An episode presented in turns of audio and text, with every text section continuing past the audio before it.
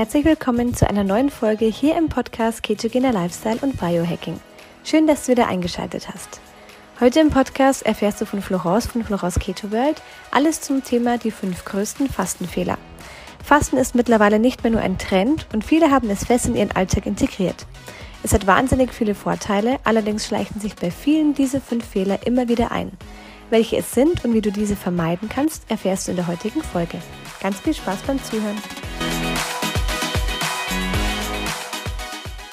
Und heute geht es ums Thema Fasten. Ich habe auch ein paar Fastenvideos und ich finde tatsächlich die Kombination von Fasten und ketogene Ernährung eine ganz, ganz tolle und starke Kombi, gerade wenn es ums Thema Abnehmen geht, aber auch darum, wie man eine mögliche Insulinresistenz in den Griff bekommt. Insulinresistenz, für alle, die es nicht wissen, ist eine Vorstufe von Prädiabetes und entsteht vor allem, wenn wir viele Kohlenhydrate, viel Zucker essen und auch wenn wir häufig essen. Das bedeutet, es macht einfach Sinn, weniger Mahlzeiten äh, zu integrieren. Wer schon eine Insulinresistenz hat, die äußert sich in ganz, ganz einfachen Symptomen wie sehr viel Bauchfett, ähm, oder auch bei den meisten eben schon ein einfacher Bauchansatz, aber auch äh, Müdigkeit nach dem Essen, oft Heißhunger, Blutzuckerspitzen und auch ein erhöhter Blutzucker äh, auf nüch nüchtern morgens. Ähm, diese Insulinresistenz bekommt man eben am besten in den Griff, indem man einmal die Ernährung umstellt in Richtung einer ketogenen oder Low-Carb-Ernährung, also mit weniger Getreide, weniger verarbeitete Kohlenhydrate und vor allem weniger Zucker, aber auch ähm, mit einer Reduktion der Mahlzeitenfrequenz. Denn in unserer Gesellschaft ist es so, wir sind es gewohnt, einfach fast immer zu essen. Wir snacken sehr, sehr viel. Die Empfehlung geht auch dahin, drei Mahlzeiten und äh, zwei Snacks über den Tag zu nehmen. Und immer wieder, wenn wir essen, wird Insulin ausgeschüttet und das wiederum kann zu einer Insulinresistenz führen, nämlich dass wir zu viel Insulin im Körper haben. Deswegen wollen wir auch versuchen, die Mahlzeitenfrequenz zu reduzieren. Und das gelingt uns am besten mit dem Fasten. Das Fasten fällt auch in der Ketose leichter, weil wenn wir sehr fettreich essen und wenig Kohlenhydrate, dann haben wir einen stabilen Blutzucker. Wir haben also nicht so schnell Hunger, wir sind länger satt und schaffen es dann auch ganz, ganz einfach, längere Zeit zu fasten. Ich persönlich bin ein Riesenfan von exogenen Ketonen in der Fastenzeit, weil sie das Fasten nicht unterbrechen und weil sie auch einfach dabei helfen, dass man satt bleibt, dass man Energie hat und dass man die Fastenzeit gut übersteht und äh, möglicherweise sogar nüchtern Training äh, während der Fastenzeit absolvieren kann. Die gängigste Ernährung, äh, gängigste Fastenform, die es gibt, ist das intermittierende Fasten. Dann gibt es noch das Kurzzeitfasten. Das ist einfach Fasten über, sage ich mal, drei Tage oder 72 Stunden. Das mache ich immer wieder ganz gerne, 60 Stunden Fasten. Dann gibt es natürlich auch das Heilfasten. Das geht über einen längeren Zeitraum. Da sind dann Brühen und teilweise auch Säfte erlaubt. Und aber das Intervallfasten ähm, ist einfach das beliebteste Fasten, was auch mittlerweile echt nicht nur ein Trend geworden ist, sondern viele sich in ihren Alltag einverleibt haben. Da ist die klassische Verteilung 16 zu 8, also 16 Stunden Fasten, 16 Stunden bedeutet, dass wir nichts essen und 8 Stunden essen. Dann gibt es noch 18 zu 6, 20 zu 4, 22 zu 2 und auch OMAD, One Meal a Day. Das ist dann einfach nur eine Mahlzeit am Tag und dann werden meist 22 oder 23 Stunden gefastet. Ich möchte jetzt heute hier einfach mal auf die fünf größten Fastenfehler eingehen, die man beim intermittierenden Fasten machen kann und die auch häufig äh, passieren und die dann wiederum das Fasten zunichte machen können, beziehungsweise ein ganzes Vorhaben einfach, ja, zerstören, sodass du eigentlich wieder von Null anfangen kannst. Und ich starte direkt mit Fehler Nummer eins. Ganz, ganz viele, die anfangen, Intervallfasten zu machen, die denken sich, oh wow, jetzt habe ich äh, schon 16 Stunden nichts gegessen, jetzt so meine Mahlzeit, ich habe richtig Hunger, ich habe richtig Lust, die essen meistens Dinge, die nicht unbedingt gesund sind.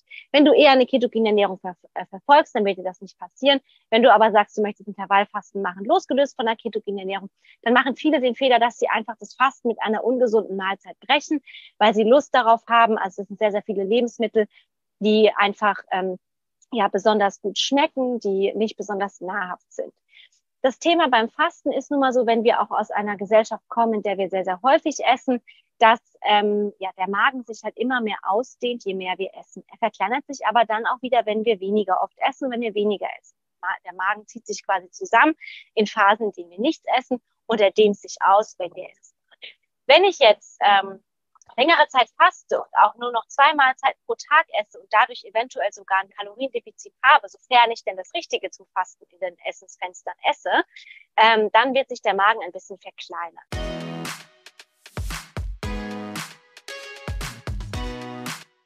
Kurze Unterbrechung für ein spannendes Update. Bei den exogenen Ketonen gibt es jetzt endlich neue Sorten. Das Challenge Pack ist jetzt gemischt mit den fünf besten Geschmäckern aus den USA, halb mit, halb ohne Koffein und für Neukunden sogar mit 22% Rabatt. Du bekommst jetzt Passionsfrucht, Blaubeere, Erdbeer-Pfirsich, Heidelbeer-Acai und Limette auch im deutschen Ketone-Shop. Alles gemischt in einem Paket mit 20 Stück. Lass dir diese neuen Geschmäcker nicht entgehen und melde dich bei Florence oder Andreas über die Webseite oder über Instagram. Den Link dazu findest du in den Podcast Show Notes.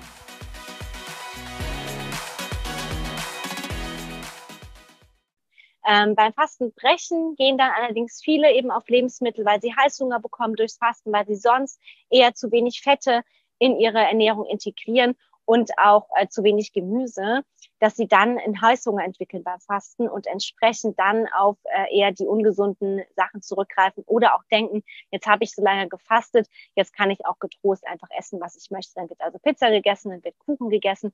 Das ist nicht Sinn des Fastens. Das Fastens soll deinem Körper was Gutes tun.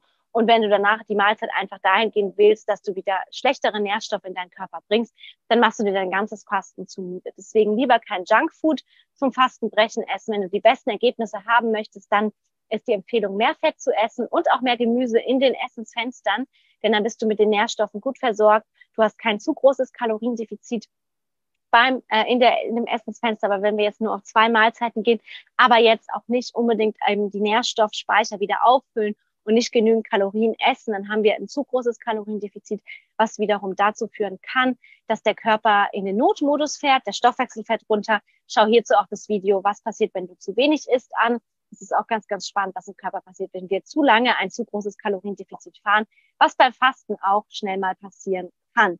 Deswegen ist es wichtig, viel Fett zu essen, hochwertige Fette, gesunde Fette, eine Mischung aus gesättigten und ungesättigten Fettsäuren, dann auch reichlich Gemüse, um einfach wieder die Mineralien, Nährstoffe und die äh, Spurenelemente aufzufüllen, damit man auch in der Fastenzeit nach wie vor versorgt ist. Denn es ist so, je länger wir fasten, bei 16 Stunden fällt das nicht so stark ins Gewicht, aber zum Beispiel, wenn wir wirklich ähm, regelmäßig 20 Stunden fasten, dann ist der Körper immer auch in einem bestimmten Nährstoffdefizit. Er kann zwar mit den Nährstoffen, die er hat, sehr gut walten, also er kann die Spurenelemente und Mineralien auch sehr gut beibehalten. Allerdings ist es schon so, dass ähm, ja, wir eben immer ein bestimmtes Nährstoffdefizit haben. Das heißt, wir müssen die äh, Nährstoffspeicher wieder auffüllen. Und das geht einfach nur durch echte Lebensmittel wie Gemüse, Fette, hochwertige Proteinquellen. Außerdem hast du dann keinen Heißhunger, ähm, weil du deinen Blutzuckerspiegel weniger belastet. Das heißt, du hast weniger Blutzuckerschwankungen. Und auch in der Fastenzeit wirst du merken, dass du weniger Hunger und auch gar keinen Heißhunger erst bekommst. Der zweite größte Fehler, den viele machen, ist, dass sie denken, ach, so ein Schuss Milch im Kaffee, so eine Mandelmilch, ähm, die hat ja vielleicht nur zwölf Kalorien. In dem Kaffee, was ich jetzt gerade trinke, die hat auch keinen Zucker. Ähm, die wird das Fasten schon nicht unterbrechen. Fasten ist ganz, ganz einfach. Fasten bedeutet nichts essen, keine Kalorien zu sich nehmen. Das bedeutet alles, was Kalorien hat oder was eben auch in Form von Essen oder eine Mahlzeit ist. Und Milch und auch Mandelmilch hat eben Kalorien. Genauso der Bulletproof Kaffee der hat zwar nur Fette, der unterbricht vielleicht die Ketose nicht, aber der unterbricht das Fasten. Das bedeutet, immer wenn wir etwas zu uns nehmen, was Kalorien hat, erfolgt eine metabolische Reaktion im Körper. Und das bedeutet wiederum, dass wir trotzdem geringe Insulinausschüttungen haben. Ähm, und damit ist das Fasten schon wieder unterbrochen und man kann direkt wieder von vorne starten. Deswegen ist es beim Fasten eigentlich so Kaffee schwarz, aber nicht mit einem Schuss Milch oder mit so einem Kaffeecreamer. Ähm, oder auch ähm, genau sowas wie Bulletproof Kaffee, ähm, teilweise sogar Aminosäuren, die man während der Fastenzeit zu sich nimmt. Die äh, führen eben Studien haben ge gezeigt, dass Aminosäuren, die man während der Fastenzeit zu sich nimmt, zu kleineren Insulinpeaks über den Tag verteilt folgen. Deswegen sollte man Aminosäuren besser auch nicht nehmen. Diese BCAAs, die Sportler sehr, sehr gerne nehmen in Form von Getränken, auch wenn sie wenig Kalorien haben.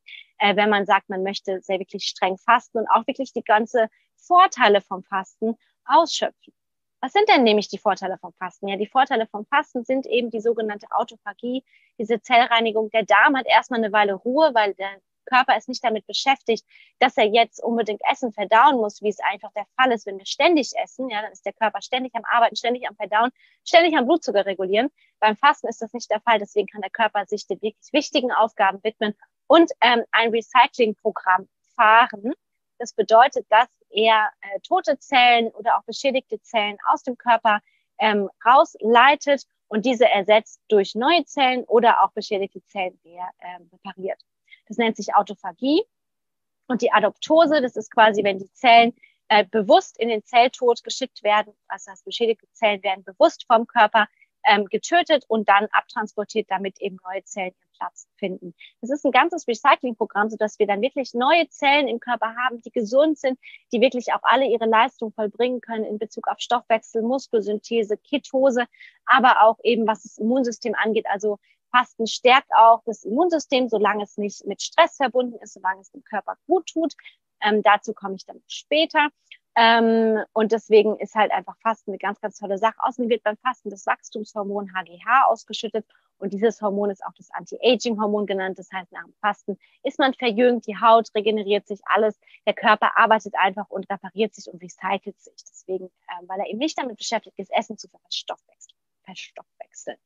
Und jetzt komme ich auch dann auch schon zum Fehler Nummer drei, nämlich, dass die Leute beim Fasten nicht genug Wasser trinken. Ich habe euch eben von der Autophagie und der Adoptose erzählt. Die Zellen werden erneuert, die werden gereinigt. Wo müssen die toten Zellen müssen ja irgendwie aus dem Körper raustransportiert werden. Und das geht eben nur mit Hilfe von Wasser. Wir müssen sehr viel Wasser trinken, damit der Körper die ganzen Zellen raus waschen kann, die jetzt beschädigt sind, weil wir wollen ja nicht die beschädigten Zellen immer noch weiterhin bei uns irgendwo im Organismus drin äh, rumschweben haben.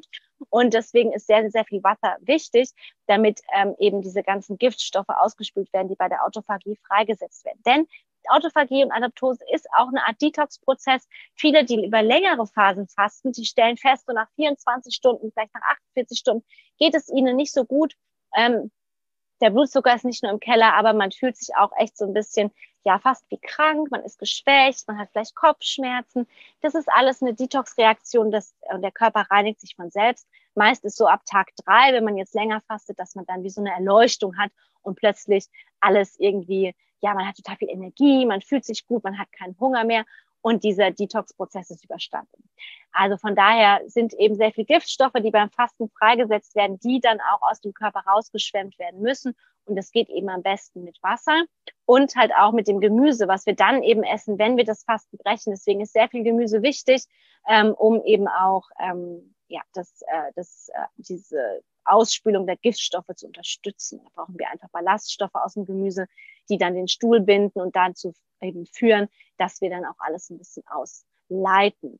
Ähm, genauso ist es ja so in der, äh, wenn wir fasten, dann, ähm, sofern jetzt wir uns nicht High Carb ernähren, haben wir meistens auch eine Ketose. Das bedeutet, der Körper nutzt die Fette als Energieträger, man ist mehr in die Fettverbrennung. Wenn aber Fette verbrannt werden, dann ähm, entstehen eben auch ähm, Giftstoffe, die freigesetzt werden durch die äh, Verbrennung der Fettsäuren und diese müssen auch wieder ausgespült werden, weil wir wollen diese Toxine jetzt nicht unbedingt dauerhaft im Körper haben, ähm, weil die können da auch allerlei Schaden anrichten. Deswegen ist es eben wichtig, viel, viel Wasser zu trinken, mehr als sonst, wenn wir fasten. Es kann auch Tee sein, ungesüßter, am besten schwarzer oder grüner Tee und einfach ganz viel Wasser und dann macht man eigentlich nichts verkehrt, tut seinem Körper nur was Gutes, weil sonst wenn wir das nicht ausspülen, dann ähm, ist es kontraproduktiv und wir würden unserem Körper ähm, damit eben einfach auch äh, nichts Gutes tun.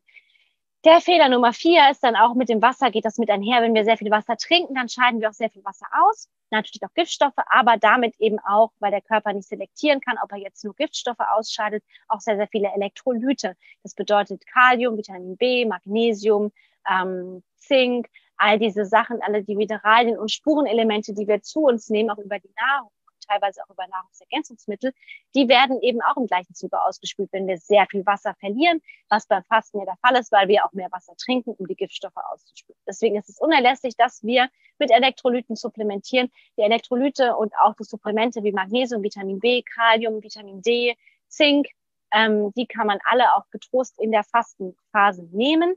Achtung, fettlösliche Vitamine wie Vitamin A. Ähm, da ist es zum Beispiel so, dass man die besser zur Mahlzeit nimmt, weil man braucht einfach Fette, damit die gelöst werden. Das bedeutet, ähm, eben alle anderen Nahrungsergänzungsmittel kann man beim Fasten nehmen. Die fallen dann nicht ins Gewicht, sondern unterstützen den Körper sogar auch beim Fasten.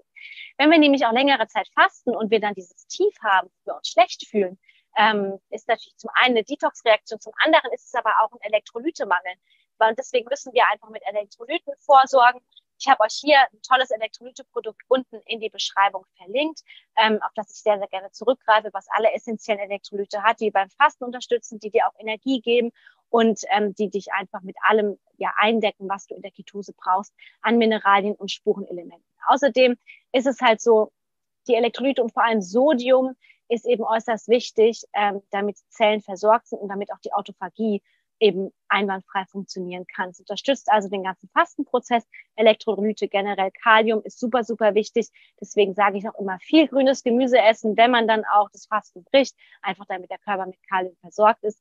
Dennoch macht es Sinn, Kalium zu supplementieren, weil Kalium äußerst äh, maßgeblich daran beteiligt ist, auch die Ketose, die Ketose zu unterstützen und eben auch einfach beim Fasten die Autophagie, damit das Ganze richtig funktioniert.